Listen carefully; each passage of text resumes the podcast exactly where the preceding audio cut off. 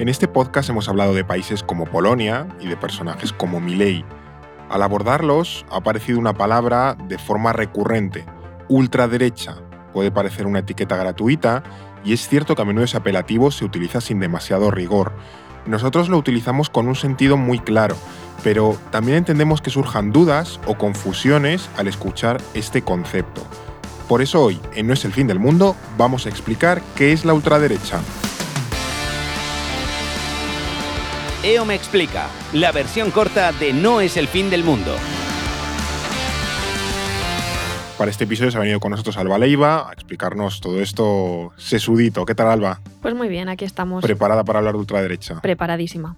Eh, el de hoy es un episodio para dejar claro un marco de qué es y qué no es la ultraderecha, o que al menos cuando nosotros sacamos ese concepto a relucir en los episodios, lo hacemos con ese significado y refiriéndonos a un fenómeno concreto y estudiado, pero también bastante complejo. ¿Por dónde podemos empezar al hablar de la ultraderecha? Pues vamos a basarnos sobre todo en un libro que lo tienes tú ahí eh, y en un autor. El libro es La ultraderecha hoy, que está escrito por un politólogo neerlandés. A la cámara es, es un libro muy interesante la portada es un poco rara, sí, es la gorra de los trampistas, eh, creo.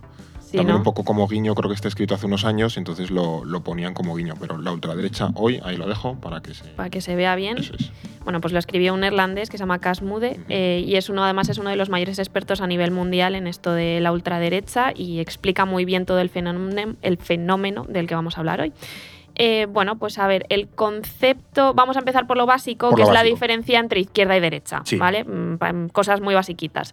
Y este inicio además es bastante curioso porque el concepto de izquierda y derecha viene de la Revolución Francesa, nada menos. Antes que hicimos el capítulo este de Napoleón, pues... al episodio de Napoleón. al episodio de Napoleón ¿Por qué? Porque en el Parlamento francés los afines al antiguo régimen y al rey se sentaban a la derecha de la presidencia y quienes se, oponían a ello a la izquierda. Aquí ya vemos una cuestión un poco como de conservadurismo, de, conservar lo que hay y tal vez algo de progreso, de avanzar hacia ideas nuevas o reformismo. ¿no? Ahí se asientan un poquito estas ideas. Como sabemos, estas etiquetas, pues claro, evolucionaron después. Mm.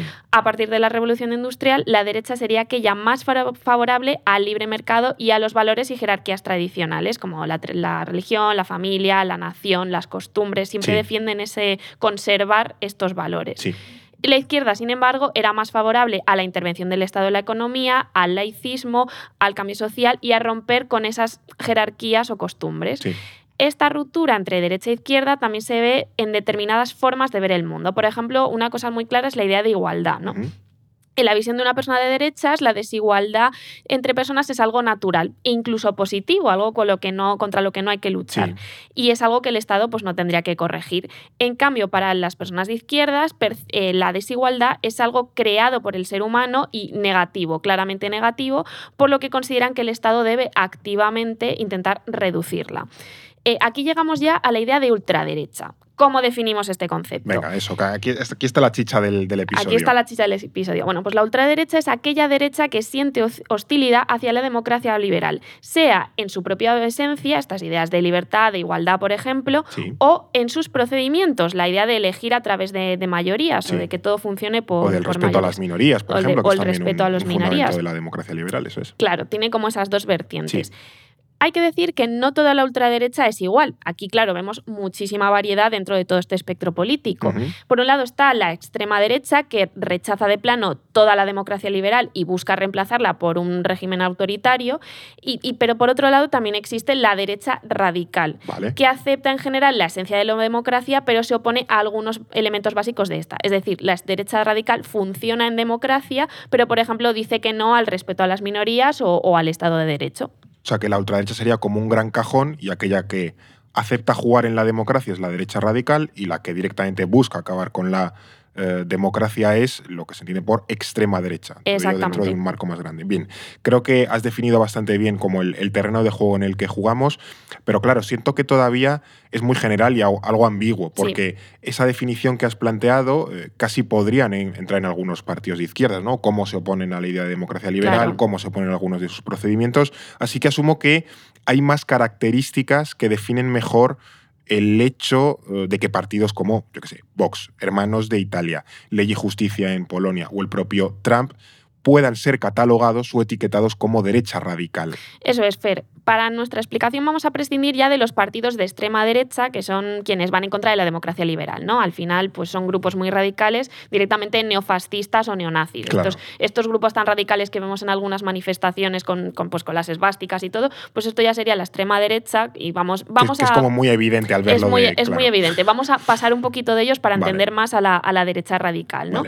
Em, aquí, para entender a la derecha radical, hay tres elementos característicos en los que nos tenemos que fijar: el nativismo, el autoritarismo y el populismo. Y vamos a ir uno por uno explicándolos. Mejor, Vale, el, el, nativismo lo podríamos entender como una mezcla entre el nacionalismo y la xenofobia.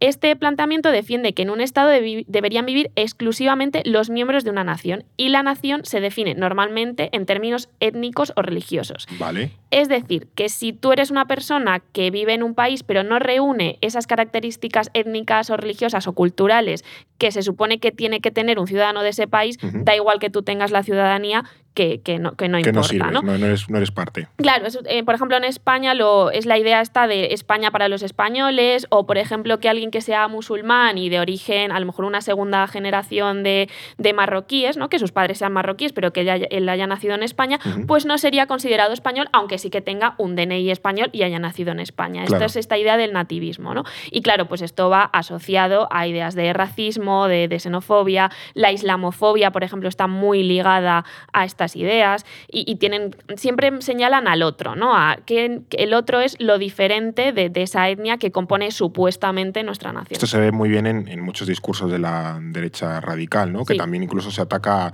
españoles con DNI, pero que en su visión de qué es ser español no encajan y por tanto eh, deben ir eh, fuera. Esta idea de, su, de un pueblo, por así decirlo, dentro de su estado homogéneo, es una idea bastante chunga, ya lo hemos visto aquí en algunos eh, capítulos de este podcast, porque literalmente es lo que hicieron los nazis para anexionarse Austria o los sudetes checoslovacos. Es decir, el argumento era que todos los alemanes debían estar juntos dentro de Alemania y que si había alemanes fuera de Alemania, Alemania debería expandir sus, sus fronteras. O sea, que es, bastante complicado, controvertido, por no decir muy cuestionable esta, esta idea del nativista. problemático. Pero hay que decir que la derecha radical se ha cuidado mucho de no reeditar eh, este marco abiertamente racista. ¿no? Al final, la idea es la misma, mm. pero ellos maquillan mucho su discurso pues, para que en eso no se les tilde de, nazis. Eh, por ejemplo, si en el ideario nazi se hablaba sin tapujos de razas inferiores, la derecha radical ha acuñado el término etnopluralismo Vale, ¿y esto, ¿y esto qué es? Vale, pues ¿Suena eufemismo de algo? Suena eufemismo, además terrible. A ver, con este concepto defiende que la humanidad se divide en distintos grupos étnicos que tienen la misma jerarquía. Vale. ¿Cuál es el matiz? Que estos grupos deben estar separados unos de otros. Es decir, la mezcla entre grupos étnicos no es posible. Y cada uno debe estar a poder ser en su estado. O sea, es esta idea de vete a tu país, ¿no? este tipo de y ideas. el típico de yo no soy racista, soy ordenado. E, exactamente. o sea, eso se reduce un poco a ese cliché. Justo, justo, justo. Eh, pero bueno, como decíamos antes, también asume que hay etnias más afines que otras. Por mm. ejemplo, las etnias occidentales, bueno, incluyamos la etnia española. Todo esto entre muchísimas comillas, ¿vale? No, claro, claro. Eh, estamos explicando una visión del mundo concreta, que es la que también se explica en el, en el libro este de Casmude, pero bueno, que es interesante entender esa visión para comprender luego cómo actúan, cómo establecen sus discursos y Claro, pues por ejemplo, imagínate que entendemos que hay una etnia mediterránea occidental y una etnia eh, centroeuropea y otra más de europeos del este. Bueno, pues todas esas etnias sí que serían etnias occidentales que conviven bien entre sí mismas y forman una idea de Europa que es bien para, para la otra se asume que comparten unos, un fenotipo, es decir, que son blancos, o la idea que tenemos nosotros de blancos, son cristianos. Son cristianos, comparten una serie de valores. Mientras tanto, por ejemplo, estaría la etnia eh, musulmana, entonces sería todo el mundo musulmán árabe, que además no harían estas diferencias como, como nosotros sí que hacemos, em, y, y, que eso, pues, nos, esas dos etnias o esos dos grupos no serían compatibles. Esto bebe mucho de un teórico muy problemático que es Huntington, que creó una idea del choque de civilizaciones, que esto ya en otro episodio ahondamos más, pero vamos, estos que además tienen, les dio la base teórica perfecta para, para sustentar estas teorías que obviamente no tienen ningún sentido. Claro, o sea que esa idea de eso, lo que tú mencionabas, ¿no? de yo no soy racista, soy ordenado y demás, se llama ahora etnopluralismo. Exacto. Bueno, hemos hecho este inciso también para aclarar un poco mejor esta idea de, la etnia, y tú recordabas, también por, por retomar un poco el punto, o que otras dos características del discurso de la ultraderecha, o específicamente de la derecha radical, también son el autoritarismo y el populismo. ¿En qué consisten estas características? Justo. Vamos a ir primero con el autoritarismo. Sí. Mm, no asociemos esto a establecer una dictadura, porque Vale. no es necesariamente cambiar este régimen de democracia liberal. Esto ya hemos visto que es la extrema derecha, ¿no? Sino que este autoritarismo se expresa en una idea de sociedad rígida, con jerarquías muy marcadas, con un orden establecido, donde cualquier transgresión de estas normas y ese orden es reprimido con dureza. ¿Vale? Es decir, se ve la sociedad de la, ultrade- la, la- la ultraderecha ve la sociedad donde hay una gente que manda y otra que obedece y cada uno cumple su papel. Mm. Y además, esta característica autoritaria está muy relacionada con ver cualquier tema desde una perspectiva de seguridad, que busca pues, mantener un orden público y una mano dura sobre aproximaciones a lo mejor más sociales o que vayan a las causas del problema. Es decir, esta idea de la mano dura y del orden es clave para entender, para entender la visión de la derecha radical, justo. Y nos falta la, otra característica, que es el populismo. No es un término vacío, es bastante difícil de... Sí, que a menudo también se utiliza una etiqueta como muy vacía, muy gratuita Sí. de populista. No, el populismo tiene un sentido muy claro y nosotros cuando lo utilizamos también lo utilizamos con un sentido eh, muy claro y muy definido. Vale, vamos a intentar definirlo. Sí. ¿Qué es el populismo? Aquí estamos definiendo muchas cosas Sí, de sí, camino sí, de es tal. un, un episodio de muchas definiciones. Eh, bueno, pues lo podemos entender de dos formas. Una es entender la sociedad como una lucha con- constante entre un pueblo virtuoso, bueno, y algún tipo de élite malvada o corrupta que siempre va a la contra de los intereses de ese pueblo. Y la segunda forma, que no es excluyente de la anterior, sería que los partidos ultraderecha se consideran a sí mismos como los representantes legítimos de esa voluntad popular o general que no es escuchada. Siempre Claro. está ese término de al pueblo no se le está escuchando. y Como la élite no escucha ese pueblo, ellos son los representantes de como esa voz que, que no es escuchada, ¿no? Claro, claro. En cualquier caso, como ocurría con la idea de nativismo, la ultraderecha juega mucho con la idea de un otro que es una amenaza constante para la nación, ya sea un otro externo, otra etnia, otra cultura, o un otro interno, una élite malvada que quiere imponer una serie de ideas. Y a veces esas dos ideas incluso se relacionan. fusionan. Porque dicen, esa élite malvada que abre nuestras fronteras y corrompe nuestra sociedad con, pues, con gente que viene de otro sitio y que es diferente a nosotros. Esto es un discurso muy de, muy de ultraderecha. Sí, pero que lo hemos visto, es lo que mencionábamos. en- en- se, se escuchaba, por ejemplo, desde el propio Brexit Sí. a partidos eso, como Vox, como Hermanos de Italia, como eh, bueno, Ley y Justicia en Polonia, el Fidesz de Orban, Sí, sí, sí. todos los países Múltiples. escandinavos, efectivamente, alternativa por Alemania, está presentísimo en todo el, el continente europeo. Aquí también creo que es interesante que analicemos un poco la evolución de este fenómeno, porque hace, yo qué sé, 80 años este tipo de grupos o de discursos hubiesen estado completamente proscritos en Europa y en cambio hoy están normalizados. ¿Qué ha pasado en todo ese lapso de tiempo? Claro, venimos de, de una tradición de la Segunda Guerra Mundial en la que todo este discurso obviamente sonaba a nazi y ahora lo tenemos muy presente en Sí, nuestras sí. sociedades. ¿Qué ha pasado aquí? Vale, ahora mismo estaríamos en la cuarta ola de la ultraderecha. O sea, es que encima Han pasado cosas. Han pasado Estamos cosas. en la cuarta ola.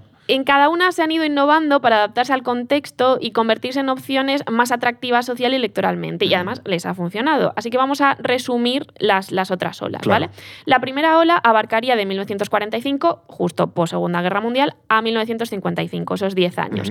Em, los grupos aquí serían neofascistas y absolutamente marginales. Claro, venimos de toda la experiencia reciente de la Segunda Guerra Mundial, pues no tienen tampoco mucha cabida Claro, los, románticos nazis o fascistas que decían, no, yo sigo siendo aquí fan de Mussolini y tal, y decían, señor, apártese. Claro, claro, claro. Incluso se les condenaba abiertamente Sí, sí. de no tiene cabida porque venimos de un drama que ha devastado Europa, Europa. ¿no?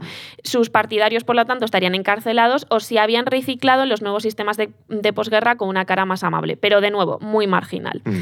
La segunda ola va del 55 al 80, plena Guerra Fría. Totalmente. Eh, estos grupos continúan en el extremo y no tienen, no, no tienen mucha fuerza. Pero empiezan a tener cierto predicamento y algo de público. Ya. Se nos va olvidando eso de la Segunda Guerra Mundial.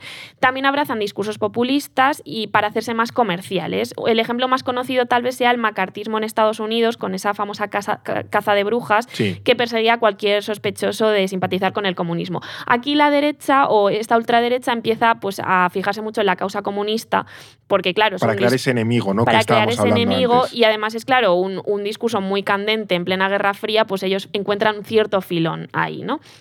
La tercera, tercera ola iría del 80 al 2000, que es la ola de la globalización. es, en esta la derecha radical sigue rebajando sus postulados para hacerse más atractiva electoralmente Mm. y aquí ya les funciona de forma clara. En esta época es cuando irrumpen, por ejemplo, el Frente Nacional en Francia, que Sí. mm, ha- hablamos como mucho de él ahora, pero realmente es un movimiento mm, que ya tiene su tiempo y que tiene mucha penetración en la sociedad francesa desde hace tiempo ya. Eh, que además, Claro, bueno, Le Pen padre, o sea, que Le Pen está, eh, padre. bueno, le echaron a, a Marine Le Pen, pero Jean-Marie empezó hace muchísimo Sí, tiempo. sí. O sea, que esos tienen un drama familiar. también hay eh, su particular succession Total, del Frente bastante Nacional. curiosa. Bueno, eh, que eso, el Frente Nacional en Francia, que tiene ya peso en el Parlamento, o el Partido de la Libertad en Austria, que incluso conseguirá gobiernos regionales. Esto ya en- entre los 80 y los 2000. Y además ya se plantean discursos anti-inmigración. Eh, Claro, estamos en todo este momento de, de la Años globalización. 80, 90, que bueno, ya ha cambiado mucho, la Guerra Fría ya empieza a quedar como un poco atrás, Claro. o estamos en un momento de mucha distensión, como en los 80. Las sociedades europeas empiezan a cambiar y se Sí. empiezan a hacer más mixtas. Mm. Y también este discurso eh, de la ultraderecha está muy centrado en la economía tras la desindustrialización europea. O sea, también tiene ese lado económico, ¿no? Como la parte neoliberal, por así decirlo, que años 80-90 es del gran auge neoliberal, sea de Estados Unidos, Reino Unido, con las, bueno, toda la parte de Thatcher, Justo. o incluso toda la parte europea de los años 90, que la construcción europea los 90 fue de un enfoque muy neoliberal. Exactamente. Y llegamos ya a la cuarta ola a partir del 2000, que es en la que estamos actualmente, que aquí ya la ultraderecha ya no es percibida como algo marginal o extremo, no hay No, más que está ver el presente En telediario, todos los países. sino que justo está plenamente integrada y normalizada en los sistemas políticos e incluso gobierna en algunos países como Hungría con el famoso Víctor Orbán o, o India, ¿no? No, Sí. no nos tenemos que fijar solamente en Europa. Y hasta hace poco en Polonia también. Y hasta hace poco. Bueno, de hecho, han reeditado el gobierno en Polonia, ahora les tienen que echar. Bueno, en Polonia tienen un poco de cacao. Tiene un poco de vamos, cacao, pero vamos, que siguen siendo una presentes. opción política Sí, fuerte. sí. Esta ola se da por una doble crisis, la de seguridad a raíz del auge del terrorismo yihadista de 2001, el famoso 11S, 11S.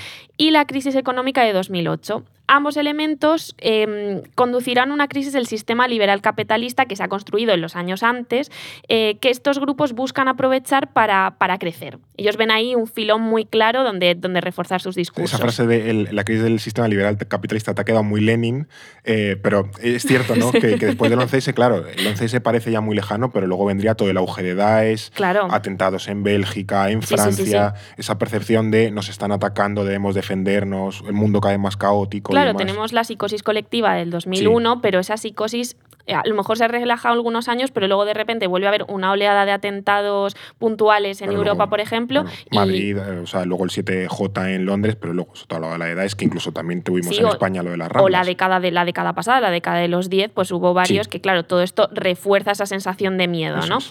Eh, bueno, entonces, claro, la, la- la derecha tradicional además contribuye a que la, al que la derecha radical crezca Mm. porque va adaptando parte de su agenda y su discurso para disputarle parte del electorado. Al final miran a la misma gente. Claro. Entonces, si la derecha tradicional ve que esos discursos funcionan, dicen, uy, pues yo también voy a rascar de aquí. Mm. Y eso es muy problemático porque termina legitimando y dándole todavía más fuerza a la derecha, a la derecha radical, porque claro, al final la gente prefiere al original en vez de a la copia. Claro, acaba si, si se normaliza un discurso anti-inmigración, por ejemplo, la gente vota al primero que planteó ese discurso anti-inmigración, que era la derecha radical, y no tanto a lo mejor al típico partido de centro-derecha que se ha acabado incorporando o subiendo esa moda, por así decirlo. Y no pasa solo con la, con la derecha tradicional, también con partidos de izquierda, por Sí. ejemplo, partidos socialistas, socialdemócratas, que también, de, a lo mejor de una forma más diluida, pero también han, han planteado mm, políticas anti-inmigración o, o de reforzar fronteras eh, que beben también de ese discurso de- del miedo. Los Entonces, también- daneses son el claro por ejemplo. Aquí por- no le tenemos hoy a, a David, pero creo que él hizo su TFM Sí. de los discursos anti-inmigración de la izquierda, no sé si era danesa o sueca o algo así. Habrá Eh, que preguntarle otro día, pero sí, eso David, es. David controla Es bastante, de esto. Eso es, eso es. Pero bueno, hemos esbozado algunos de los eh, temas en los que mm, se apoyan estos partidos para crecer electoralmente, que como tú bien has apuntado, ya están extendidísimos por el mundo occidental en prácticamente todos los países. Eh, tampoco es muy difícil de deducir en qué se apoyan por una persona algo informada eh, durante los últimos 20 años, pero podemos concretar algo más qué temas explota la derecha radical y también cómo para cimentar ese, ese discurso y ese éxito electoral que a menudo tiene. Pues, pues sí, lo podemos hacer. El primero tal vez es el más obvio, lo hemos mencionado antes, es la inmigración. Este, este enfoque racista, xenófobo, islamófobo que tienen los discursos de, las, de la derecha radical es, constante. Siempre presentan estos elementos como una amenaza para la sociedad nativa o del Estado y esto a veces escala a teorías de la conspiración muy locas como la del gran reemplazo, que bueno, pues es esta idea de que hay todo un complot internacional para sustituir a la, a la población blanca y cristiana. Bueno, todo el tema de Soros, Chupito aquí. Sí, sí, sí, sí. Es, es una locura, pero, pero está muy presente y es muy influyente y muy preocupante. Trump se alimentó mucho de, de ese tipo de discursos para su victoria en 2016, incluso su casi victoria en 2020. Sí. Bueno, y además, si te fijas, nunca hay un análisis profundo de las causas de la pobreza o de la migración. Siempre se trata desde temas muy simples y sobre todo desde temas desde la seguridad y el orden público, lo que hablábamos antes, mm. ¿no?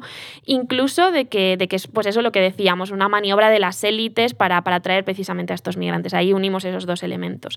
Luego también está la seguridad, pues aquí ya relacionado. Ese es el segundo gran elemento del discurso de, de la derecha radical.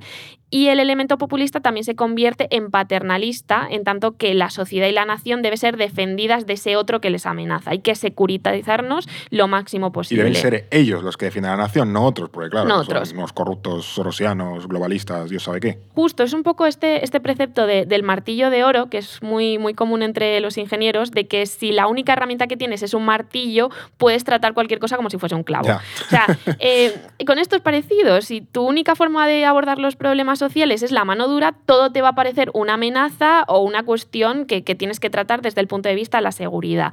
Y bueno, por supuesto, bajo este planteamiento, gran parte de esos problemas de seguridad están relacionados con los inmigrantes. Por lo tanto, justifica tomar acciones contra ellos. Vemos que todo está hilado en realidad. Si la sanidad está saturada es por culpa de los inmigrantes. Si faltan pensiones es por culpa de los inmigrantes. Claro. Si, hay, mucho paro es por culpa de los inmigrantes. Eso es. o sea, como que todo siempre conduce al mismo, al mismo punto. Exactamente. Eh, luego hay otro, otra cuestión que es, la, que es la corrupción, que en España no nos, no nos es ajeno, pero, pero bueno, en, en, otros países la verdad es que también tiene mucha importancia, porque pensemos que muchos de los partidos de derecha radical han crecido al calor de posicionarse como, como antisistema en esquemas de, de partidos corruptos. ¿no? Por tanto, ellos eran la alternativa para acabar con ese sistema que no le funciona a los, a los, a los ciudadanos. De nuevo, esa idea populista de que ellos son quienes defienden al pueblo de una élite. aquí lo podemos aplicar de distintas formas. Y también tiene mucho, mucha influencia la política exterior o internacional, porque algunos países o partidos reclaman expandir sus fronteras actuales. Eh, lo vemos, por ejemplo, con Israel, lo vemos con Rusia, que serían unos ejemplos muy claros. Y también hay una crítica sobre cómo se organiza el mundo. Eh, la ultraderecha solo concibe el mundo de estados mm, un mundo de estados donde impera la ley del más fuerte. De nuevo, esa visión securitaria como muy simple. Y de, realpolitik. Y de realpolitik, que lo, que lo hablábamos el otro día.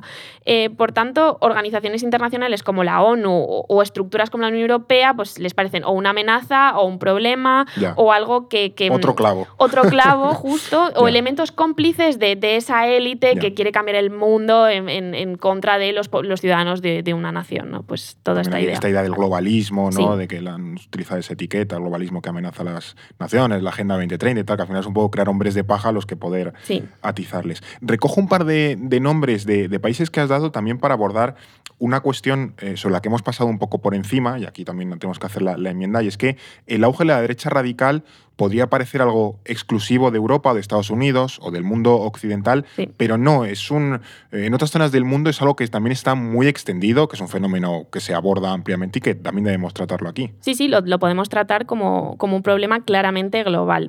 Y, es lo que dices, al final cuando hablamos de, la, de la ultraderecha siempre pensamos en Trump, en Le Pen, en Meloni, en Salvini, en Orban, en Abascal, en, en Get Builders, que ganaron hace poco en, Países, Bajos. Todos siempre tienen un corte de pelo extrañísimo. Extraño, es verdad, ahí hay un patrón. Ahí hay una cosa a analizar. Ese pelazo. Peluqueros del mundo, por favor, dadnos claves. hay algún estudio sociológico en esa idea. Pero bueno, por ejemplo, hace unas semanas hablábamos de Milley en, en este podcast, en el, eh, tanto en el especial de, de Milley como, como creo que lo mencionasteis también en, el, de Argentina, claro. Em, que, que, definíamos, lo definíamos como derecha radical y, y aunque sea más de la rama libertaria, anarcocapitalista y todo esto, ¿no? Y algunos oyentes nos argumentaban que no, que era ultraderecha por ser libertario Y claro, hay que decir que la derecha radical no es un PAC al 100%, porque al final se, se acaba adaptando al contexto y al lugar. Claro. Si no, pues todos los partidos serían idénticos y no lo son. El mundo es un poquito Claro, más cada complejo. país es único en su manera, tiene su contexto y, los, y de hecho esos, los discursos se adaptan. Claro. Aquí decíamos que en, en España, por ejemplo, Vox no ha explotado mucho el discurso de la corrupción, pero en, en otros partidos... En otros o sea, en países es, es clave, eso claro, eso claro, claro. es. Em, o bueno, sí, lo, ha- lo ha explotado de una forma más suave, ¿no? Como de, bueno, aquí estos políticos que se llevan siempre el Claro. dinero y tal, pero bueno, es, siempre está esa idea de fondo. Claro, al final pensamos que Milei y Bolsonaro pueden ser derecha radical siendo muy diferentes entre sí. Claro. Cast, que fue el candidato que perdió en las elecciones en Chile contra Boric, era claramente derecha radical. Mm. Y todos ellos tienen elementos adaptados a su contexto y a, y a su país. Mm. En otras zonas del mundo, pues pasa parecido. Hemos mencionado Israel. Netanyahu es claramente derecha radical y sus socios de gobierno todavía más Sí. extremos y todavía más derecha radical si cabe.